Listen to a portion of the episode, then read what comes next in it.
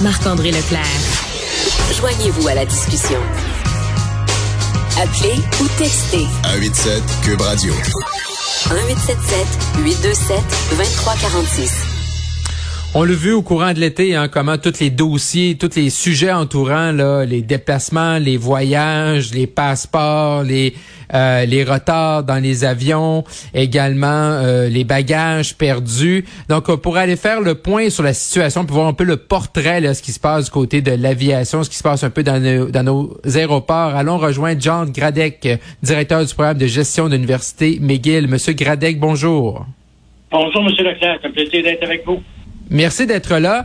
Pouvez-vous un peu nous dresser le portrait là euh, comment ça se passe au niveau là des voyages en général parce que là on a vraiment vu des images dans les médias au cours des dernières semaines derniers mois. Euh, on pense tous là c'est euh, on a tous vu des images terribles d'attente on voit des des, des récits dans les différents médias écrits parlés. Est-ce que c'est encore est-ce que la situation s'est améliorée dans les dernières semaines? Oui, c'est définitivement amélioré. Je pense qu'on voit une situation maintenant euh, qui s'évolue soit à Dorval, à, Montréal-Trudeau ou à, Pearson, à Toronto, qui sont les, ils étaient les deux aéroports les plus affectés par, hmm. ces, euh, ces perturbations. Et puis, euh, ça s'améliore. On, on avait vraiment une, base, période basse fin juillet dans laquelle que les, le taux de, de, d'assiduité des, des vols au niveau des arrivées était environ 25 à 27 des vols arrivés à l'heure. Je pense qu'on mhm. est rendu maintenant à 45.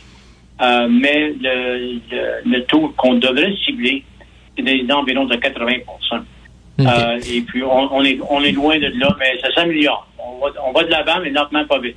OK. Et c'est quoi les facteurs? Qu'est-ce qui c'est qu'est-ce qui explique que la situation s'améliore? C'est juste que c'est parce qu'il y a moins de voyages, les gens, les, les, voyageurs sont plus habitués, les gens comprennent mieux comment on voyage euh, dans un univers post-pandémique?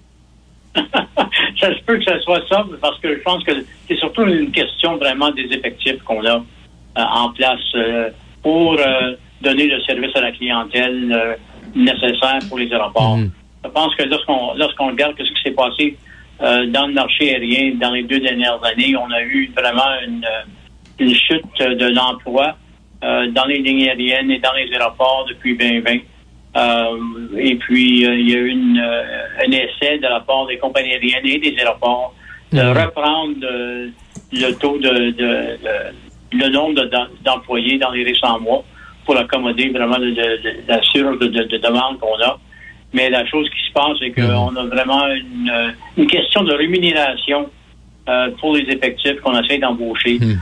Euh, on a vraiment une situation qu'on a toujours presque un million de postes ouverts au Canada dans le domaine de services. Ça inclut les compagnies aériennes, ça inclut les aéroports. Et puis, euh, on a de la misère à trouver des gens euh, qui veulent travailler dans un environnement où dans lequel que l'environnement de travail, les, les, les salaires sont pas exactement les, plus hauts pays sur le marché. D'abord, on a de la misère à trouver les effectifs. Mhm. Et au cours de l'été, il y a des transporteurs, exemple comme Air Canada, qui ont dit nous on va réduire le nombre de vols. Est-ce que ça c'est une cause également qui explique l'amélioration dans nos aéroports? Donc ils ont vraiment effectué une réduction, donc euh, euh, l'offre de services a diminué, donc ce qui fait en sorte qu'ils sont capables, avec la main d'œuvre qu'ils ont à l'heure actuelle, de répondre davantage adéquatement euh, aux voyageurs? Ben, je pense que le, le, nombre de vols qu'ils ont effectués, qui ont, qui ont annulé, euh, ils, disent que c'est environ 15% des opérations. Mhm. Je pense que c'est pas nécessairement 15 à, à Trudeau, 15% à Pearson, euh, mais c'est l'ensemble de tous les vols. Ils ont annulé, je pense, 150 vols ou 160 vols par jour. C'est surtout les vols, euh, les, co-porteurs, les vols de régionaux, comme les vols Montréal-Toronto, les vols Ottawa-Toronto qui ont été réduits. Euh, D'abord, ça, ça règle pas le, gros problème qu'on a dans les aéroports au niveau des correspondances qu'on a pour les gros porteurs sur les services internationaux qui, opèrent soit à Pearson, soit à hmm. Trudeau. Euh, c'est ça le taux d'achalandage qu'on a, le nombre de passagers, le volume de bagages et tout pour ces vols-là qui, qui, est vraiment le problème. Et euh, ça, le problème n'a pas disparu, le problème existe encore. Hmm. On, on réduit euh, les, euh, les opérations dans les heures qui sont les heures hors pointe. Euh, mais le, le, le, le, problème continue euh, dans les périodes de pointe, soit les vendredis ou les samedis ou les dimanches euh, après, après, 16 heures, après, 17 heures. Mhm. On voit que les, le, nombre de vols avec des délais de, de 2, 3, 4 heures demeure encore les mêmes. Hmm. Monsieur Gradec, il y a encore beaucoup de gens là qui n'ont pas euh, voyagé là, depuis deux trois ans, qui auraient bien voulu y aller cet été, mais il manquait un passeport et euh, manquait d'opportunités. Euh, ça se passe au-delà. Vous dites ça se passe mieux dans les aéroports, mais c'est quoi qui c'est quoi qui reste un peu comme contrôle là, qui était pas là avant la pandémie? Ben, je pense que la chose qui arrive maintenant, c'est que lorsqu'on regarde le, la façon qu'on opère ces jours-ci, on, voit que les compagnies aériennes euh, continuent vraiment à stimuler le marché, à essayer de, reprendre les profits qu'ils ont manqués pendant deux ans. Euh, mm-hmm. On voit que les compagnies aériennes sont assez agressives euh, sur le marché au niveau de des prix ainsi que de, de services qu'ils offrent. Et je pense que c'est une attitude, c'est une approche dans laquelle que je crois que les compagnies aériennes étaient un peu trop agressives et qu'ils ont commencé à vraiment euh, bouleverser les choses au niveau de service à la clientèle et la grosse lacune qu'on voit à l'automne, qu'on a, vu cet été, qu'on continue à voir à l'automne, c'est vraiment la réduction de, du niveau de service à la clientèle et je vois pas mhm. aucune solution à ça pour l'instant. Euh, on a entendu au cours des derniers jours que du côté américain, là, les des représentants démocrates, euh, républicains sont sont un peu tannés, là, comme bien des voyageurs, de l'application ArriveCan. Est-ce que vous croyez que c'est une application qui, qui, a toujours sa place? Est-ce que vous croyez on va toujours être euh, être pris avec cette application là, là pendant plusieurs mois encore? Ben moi, je pense que l'application arrive quand c'est vraiment une nouvelle application. Lorsqu'on rentre avec une nouvelle technologie, qu'on rentre avec un nouveau processus, il y a toujours une période de retard à, rencontrer.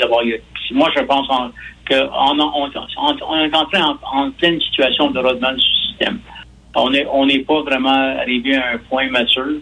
Mais si on si on se souvient de la façon qu'on procédait avec les arrivées internationaux au Canada, on avait toujours la fameuse carte la carte de débarquement que les agents de bord nous donnaient à bord de l'appareil pour remplir.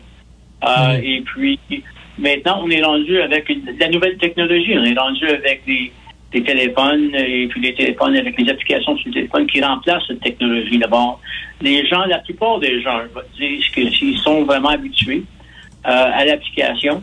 Et il y a encore des gens qui ne sont pas vraiment euh, habitués au, système d'application téléphonique. D'abord, on reste avec le papier. Mais mhm. je pense que l'ARIVCAN est, est, la technologie de l'heure pour non seulement la santé publique qu'on voit à l'instant même, mais même au moment qu'on enlève les conditions de santé publique, euh, on a besoin de protéger nos frontières.